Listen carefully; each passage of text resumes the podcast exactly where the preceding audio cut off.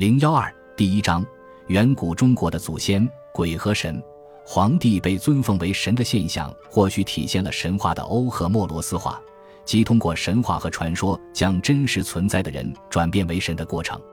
但可能性更高的推测是，皇帝最早就是一个掌管雷雨之神。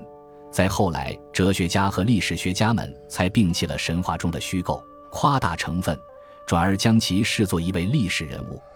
战国时期和汉代思想中的理性主义倾向构建了两种完全不同的皇帝形象。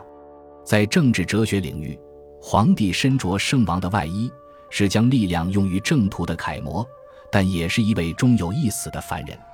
而对于玄学家来说，情况则相反，皇帝成为一个完全失去个性的抽象概念，代表五行宇宙观中不可或缺的一环，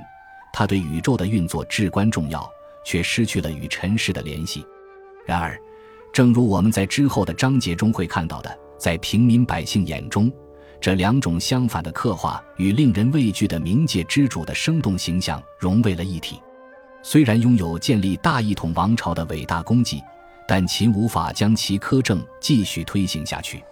秦始皇于公元前二百一十年去世之后，秦朝就开始走向分崩离析。几年后，他就被寿命远长于他的汉王朝取代。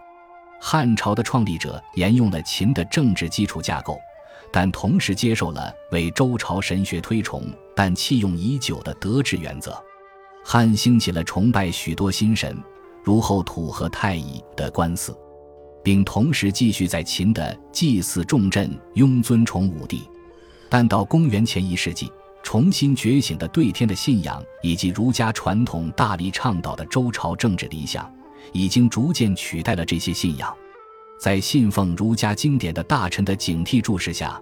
朝廷于公元前三十一年实施了宗教方面的改革，将后土、太乙及武帝的圣祠移至偏远之地，从官方祀典中剔除了将近五百间祠堂，以重新引导人们的信仰。使之集中在对天与地的崇敬上，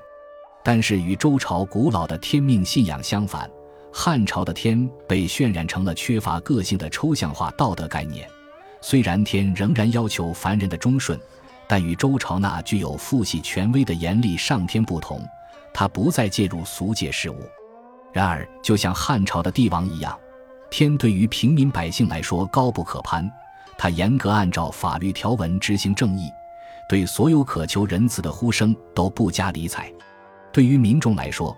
旱涝灾害也就是天象异动，不仅是理智或政治错误的征兆，还代表冷漠无情的上天给予的严厉惩罚。汉朝之人在面对神明之时的惊惶之感，又因一种新生的恐惧，即对亡魂可能遭受的折磨的恐惧而进一步加强。